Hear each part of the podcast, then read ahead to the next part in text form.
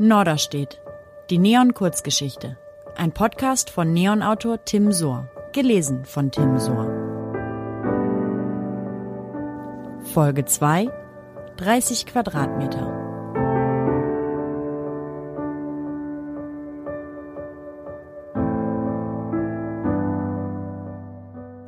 Was bisher geschah. Also irgendwie steckt Fiona fest. Die ist 21, mit der Schule fertig, freies soziales Jahr auch schon durch und chillt immer noch zu Hause im Café Norderstedt. Dabei wohnt sie direkt vor Hamburg. Eigentlich würde sie da auch am liebsten hinziehen, aber ihr Freund Max hat da erstens keine Lust drauf und ihr zweitens gerade als eine ziemlich heiße Sexting-Affäre verziehen. Ah, und ihr Vater will auch lieber, dass sie bleibt und bei ihm in der Versicherungsfirma anfängt. Aber zum Schluss bekam man schon so das Gefühl, dass sie sich so langsam bereit macht, einen Entschluss zu fassen. Als Fiona endlich von Norderstedt nach Hamburg zog, überquerte sie bloß eine Stadtgrenze. Der Kulturschock war aber so groß, als wäre sie nach New York oder Tokio gezogen. Wie ein wohliger Rausch breitete sich das ungekannte Gefühl der Freiheit in ihr aus. Plötzlich spürte sie alles, was vorher taub war. Als Fiona ihren Entschluss gefasst hatte, musste alles ganz schnell gehen. Noch am gleichen Tag beendete sie ihre langjährige Beziehung mit Max. Er war nicht bereit, aus Norderstedt wegzuziehen. Und auch wenn die wenigen Kilometer bis Hamburg nicht gerade eine Fernbeziehung bedeutet hätten, war ihr bewusst, dass sie mit ihrem Schritt eine unüberwindbare Distanz zu ihm aufbauen würde. Max war nun mal fast zehn Jahre älter und legte inzwischen Wert auf Häuslichkeit und diesen Zustand, der traditionell mit dem schlimmsten aller Spießerausdrücke zusammengefasst wird. Planungssicherheit.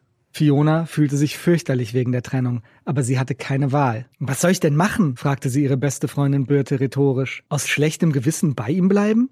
Max nahm es gelassener hin, als sie befürchtet hatte. Er war kein besonders emotionaler Mensch und die rationalen Beweggründe ihrer Entscheidung konnte er sogar nachvollziehen. Es schien auch keine Rolle für ihn zu spielen, dass er ihr gerade erst unter großer Selbstüberwindung die Sache mit Tim verziehen hatte. Außerdem kannte er sie gut genug, um zu wissen, dass sie nicht mehr umkehren würde. Melde dich, nuschelte er bei der letzten Umarmung trotzdem in ihren Nacken, wenn du mal wieder in Norderstedt bist. Anschließend sah er sie mit einem Blick an, als würde sie wirklich nach New York oder Tokio ziehen. Schwieriger geriet das Gespräch mit ihrem Vater. Es brach Fiona das Herz, dass sie ihn auf dem falschen Fuß erwischte. Du willst was? fragte er und kratzte seine Glatze. Schriftstellerin werden? In Hamburg? Er ließ es klingen, als habe sie ihn gerade über eine bevorstehende Expedition zum Mars informiert. Er hatte fest damit gerechnet, dass sie den Job in seiner Versicherungsfirma annehmen würde, weil er keine Ahnung hatte, wie die Vorstellung seiner Tochter von einem gelungenen Leben aussah. Es war auch ihre Schuld, denn sie hatte ihm nie von ihren Plänen erzählt. Vielleicht, weil sie ihnen selbst nicht getraut hatte. Vielleicht, weil sie ihm nicht zutraute, sie zu verstehen. Jedenfalls war es jetzt zu spät und ihr Vater war verstört. Sie werfe ihr Leben weg, rief er ihr noch hinterher. Das ganze Leben ist Verdrängung, dachte Fiona und stieg mit ihren drei Koffern in ein Car to go. Als sie losfuhr, hatte sie Angst. Als sie ankam, hatte sie die Angst überwunden. Eine halbe Stunde später stand Fiona bei ihrer besten Freundin Birte auf einer Fußmatte, auf der gestickte Möwen kreisten und Moin Moin stand. Birte wohnte im Hamburger Stadtteil Eimsbüttel im feuchten Studententraum von einer Altbauwohnung. Weil ihre Mitbewohnerin gerade für zwei Monate durch Südostasien reiste, hatte sie ein Zimmer frei. Fiona wollte bleiben, bis sie was eigenes gefunden hatte. Jeden zweiten Abend saßen Fiona und Birte bei einem Glas ungarischen Weißweins zusammen und scrollten sich durch die Wohnungsinserate in der Hoffnung, ein paar Perlen zu tauchen aus dem Angebot, das in der Masse unübersichtlich, bezüglich Qualität und angemessenem Preis-Leistungs-Verhältnis dafür umso überschaubarer war. Mit der Norderstädter Reihenhausromantik, in der sie aufgewachsen war, hatte die Auswahl jedenfalls gar nichts gemein. Das gefiel Fiona wiederum gut. Auch wenn sie sich fragte, ob 30 Quadratmeter für ihre Träume nicht ein bisschen zu klein waren. Die erste Besichtigung sollte sich gleich als große Katastrophe herausstellen. Über drei Stockwerke schlängelten sich die rund 100 Interessenten durch das Treppenhaus, bevor sie auf Socken und in Vierergruppen über 45 völlig verwohnte Quadratmeter geführt wurden. Fiona hielt das Schauspiel bis zum Ende durch, obwohl sie schon beim aufgerufenen Mietpreis von 830 Euro am liebsten lachend weggerannt wäre, während alle anderen um sie herum hoch interessiert nickten. Nicht jede weitere Wohnung war so teuer, auch weil Fiona ihren Suchradius schon bald notgedrungen über die Grenzen der Hipster-Kieze hinaus erweitern musste. Mit jeder Besichtigung näherte sie sich wieder mehr und mehr dem Stadtrand an, vor dem sie doch eigentlich weggelaufen war. Die Mängel der Wohnungen, die von Vermittlern oder Vormietern in der Regel kaum kaschiert wurden, ganz so, als wären bei der enormen Nachfrage auch schwerste Schäden schulterzuckend in Kauf zu nehmen. Diese Mängel also waren teilweise derart abenteuerlich, dass Fiona sich im Anschluss oft Notizen machen musste, um sie auf keinen Fall zu vergessen. Denn vielleicht würde sie wackelige Dachgestelle, offene Stromleitungen oder Schimmel im Schlafzimmer irgendwann mal als Thema in einem ihrer Romane verwenden können. Fast an jedem anderen Abend, an dem Fiona keinen Wohnungsbesichtigungstermin wahrnahm, hatte sie ein Date. Birte hatte ihr Tinder empfohlen, um sich von den Erinnerungen an Max und Tim abzulenken. Also traf sie sich mit anderen Typen. Da war zum Beispiel Dieter, der zwar erst 24 Jahre alt war, aber wirklich so hieß und sich selbst Didi nannte. Fiona traf ihn in einer Bar mit unverputzten Wänden und vergammelten Sofas, die frisch vom Sperrmüll geklaut sein mussten. Sie war zum ersten Mal dort, aber in ihrer Vorstellung hatte ein normaler Abend in Hamburg unter der Woche genau so ausgesehen. Ein runtergerockter Laden, ein Drink, ein Typ. Dieter trug die zerrissenen Jeans so hoch über die Knöchel gekrempelt, dass seine weißen Tennissocken freigelegt wurden, und die Hosenträger schlabberten über dem weißen Alf-Shirt. Er hatte offenbar ein großes Problem mit dem Hamburger Wetter. Er beklagte, dass es in Hamburg nur zwei Jahreszeiten gebe. Winter und den Rest. Dass der Winter aber mindestens, mindestens sechs Monate dauern würde. Eher länger, auf jeden Fall gefühlt. Und das Schlimmste sei die monatelange Dunkelheit und Farblosigkeit, in der die ganze Stadt dann versinke. Im Sommer ist Hamburg dafür umso schöner, setzte Fiona seinem Gemecker das Totschlagargument entgegen, das sie in dieser Stadt binnen kürzester Zeit schon so oft gehört hatte. Aber damit brachte sie Dieter erst so richtig auf die Palme. Die Adern traten an seinen Schläfen hervor, als er rief, das ist doch genau das Problem. Leute wie du, ihr seid das Problem, weil ihr euch mit so wenig zufrieden gibt. Das ist wie mit dem Typen, den ihr toll findet, der sich aber viel zu selten bei euch meldet. Und wenn er dann doch mal anruft und fragt, was am Wochenende geht, dann seid ihr nicht etwa sauer, sondern kriegt euch gar nicht mehr ein vor Begeisterung. Fiona starrte Dieter an, während er sich eine kurze Kunstpause nahm. Dann atmete er tief durch und seufzte. Genau so fühlt sich Sommer in Hamburg an.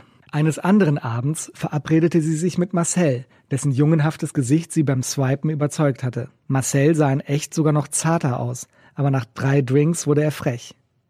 Wie aus dem Nichts. Gerade hatten sie noch über süchtig machende Serien und die Frage nach dem besten Streamingdienst diskutiert, funkelte er Fiona plötzlich an und fragte, worauf sie denn so stehe. Inwiefern? Fragte Fiona, obwohl seine Augen keine Fragen offen ließen. Er nahm sie ins Visier. Bisschen Bondage, würde ich tippen. Hab ich recht? Fiona wusste nicht, was sie sagen sollte. Marcel war überrascht, dass sie so überrascht war. Was ist denn los? fragte er und rührte auf einer Armlänge Abstand mit dem Zahnstocher in seinem Glas herum. Ich finde es unheimlich wichtig, dass man sich da im Voraus verständigt. Weißt du, was ich meine? Sonst gibt das hinterher nur böse Überraschungen. Fiona bedachte ihn mit einem abschätzigen Blick. Ich zum Beispiel, sagte er unbeeindruckt, lass mich gerne anfurzen. Ein dritter Typ hieß Damian. Er sah nicht nur reichlich verlebt aus mit filzigen Haaren und dunkelblauen Augenringen, sondern lieferte die Begründung dafür auch gleich mit, als er sich über seinen zweiten Gin Tonic lehnte und fragte, Kokst du auch schon mal? Fiona schüttelte den Kopf. Speed? Fiona verneinte. MDMA? Ketamin? Fiona fragte, warum interessiert dich das? Damian zuckte mit den Schultern und sagte, ich will wissen, ob man mit dir auch feiern kann. An diesem Abend sehnte sich Fiona zum ersten Mal für einen heimlichen Moment nach Max und seiner Norderstädter Bodenständigkeit. Fiona war froh, dass sie frisch getrennt und nicht auf der Suche nach dem Mann fürs Leben war. Sonst wäre sie an diesen seltsamen Kerlen in Hamburg wahrscheinlich verzweifelt. Sie wollte sich nur ein bisschen umschauen, ein bisschen Spaß haben. Dank dieser Gleichgültigkeit fühlte sie sich von ihren katastrophalen Dates im Nachhinein wenigstens ganz gut unterhalten, mehr aber auch nicht. Irgendwann fragte sie sich, ob mit ihrer Haltung überhaupt mehr möglich war. In Hamburg wohnen nur gestörte Typen, fluchte Fiona eines Abends in ihren Wein. Niemand hat etwas anderes behauptet, erwiderte Birte und lachte ihr dreckiges Lachen. Und Tinder ist der größte Scheiß, legte Fiona nach. Niemand hat etwas anderes behauptet, sagte Birte und zuckte mit den Schultern. Was ist denn los mit den Leuten? fragte Fiona. Es kommt mir vor, als wäre ich seit 50 Jahren nicht mehr Single gewesen. Irgendwie ist alles anders als früher. Birte lachte wieder und sagte, viele kriegen es auf dem normalen Weg einfach nicht mehr hin und brauchen Hilfe. Tinder ist wie dieser Griff in der Dusche, an dem sich deine Oma festhält. Dass es aber auch Zufälle gibt, die sich nur in der Großstadt ergeben, durfte Fiona bei ihrem nächsten Date feststellen. Lenny war anders als die komischen Typen, die sie bisher getroffen hatte. Er war witzig, ohne aufdringlich zu sein, und er fragte sie nicht nach ihrem Drogenkonsum oder nach sexuellen Vorlieben. Stattdessen interessierte er sich für ihre Story, für Norderstedt, und obwohl sie damit normalerweise nicht hausieren ging, fühlte Fiona sich schon am ersten Abend so wohl mit ihm, dass sie ihn in ihre schriftstellerischen Ambitionen einweihte. Lenny war lässig, aber vor allem hatte er einen Kumpel, der dringend einen Nachmieter suchte. 30 Quadratmeter in einer ruhigen Seitenstraße von St. Pauli. Kein Altbau, aber dafür erschwinglich. Kaum zwei Wochen später stand Fiona tatsächlich zum ersten Mal in den noch kahlen Wänden ihrer Traumwohnung und fühlte sich so angekommen wie nie zuvor in ihrem Leben. Sie konnte nicht ahnen, was sie hier in den nächsten Wochen alles erleben würde. Sie konnte nicht ahnen, dass die Heizung über Tage ausfallen und sie deshalb in ihrer Jacke schlafen würde, dass ihre junge Nachbarin jede Nacht und in unmissverständlicher Lautstärke entweder einen tränenreichen Nervenzusammenbruch oder spektakulären Sex erleben würde, in manchen Nächten sogar beides nacheinander, dass die Obdachlosen, die sich im Waschkeller eingenistet hatten, dort auch mal in die Ecken pinkeln würden. Sie konnte es nicht ahnen, aber in diesem Moment, dem ersten Moment ganz allein in ihrer neuen Wohnung, wäre es ja auch egal gewesen. 30 Quadratmeter sind tatsächlich nicht zu klein zum Träumen. Fiona war endlich frei. Keine Frage. Hier würde sie ihren Bestseller schreiben. Spontan rief sie Lenny an, um sich bei ihm zu bedanken. Sie dachte nicht eine Sekunde darüber nach, als er sie auf ein zweites Date einlud. Ihr erstes zweites Date in Hamburg. Norderstedt war auf einmal weiter weg als New York oder Tokio. Fiona war angekommen, in ihrer neuen Stadt, in ihrem neuen Leben. Norderstedt. Die Neon-Kurzgeschichte. Ein Podcast von Tim Sohr, Autor der Romane Woanders ist auch scheiße und Für immer und Amy. Das war Folge 2, 30 Quadratmeter. Alle Folgen gibt es auch zum Nachlesen auf neon.de.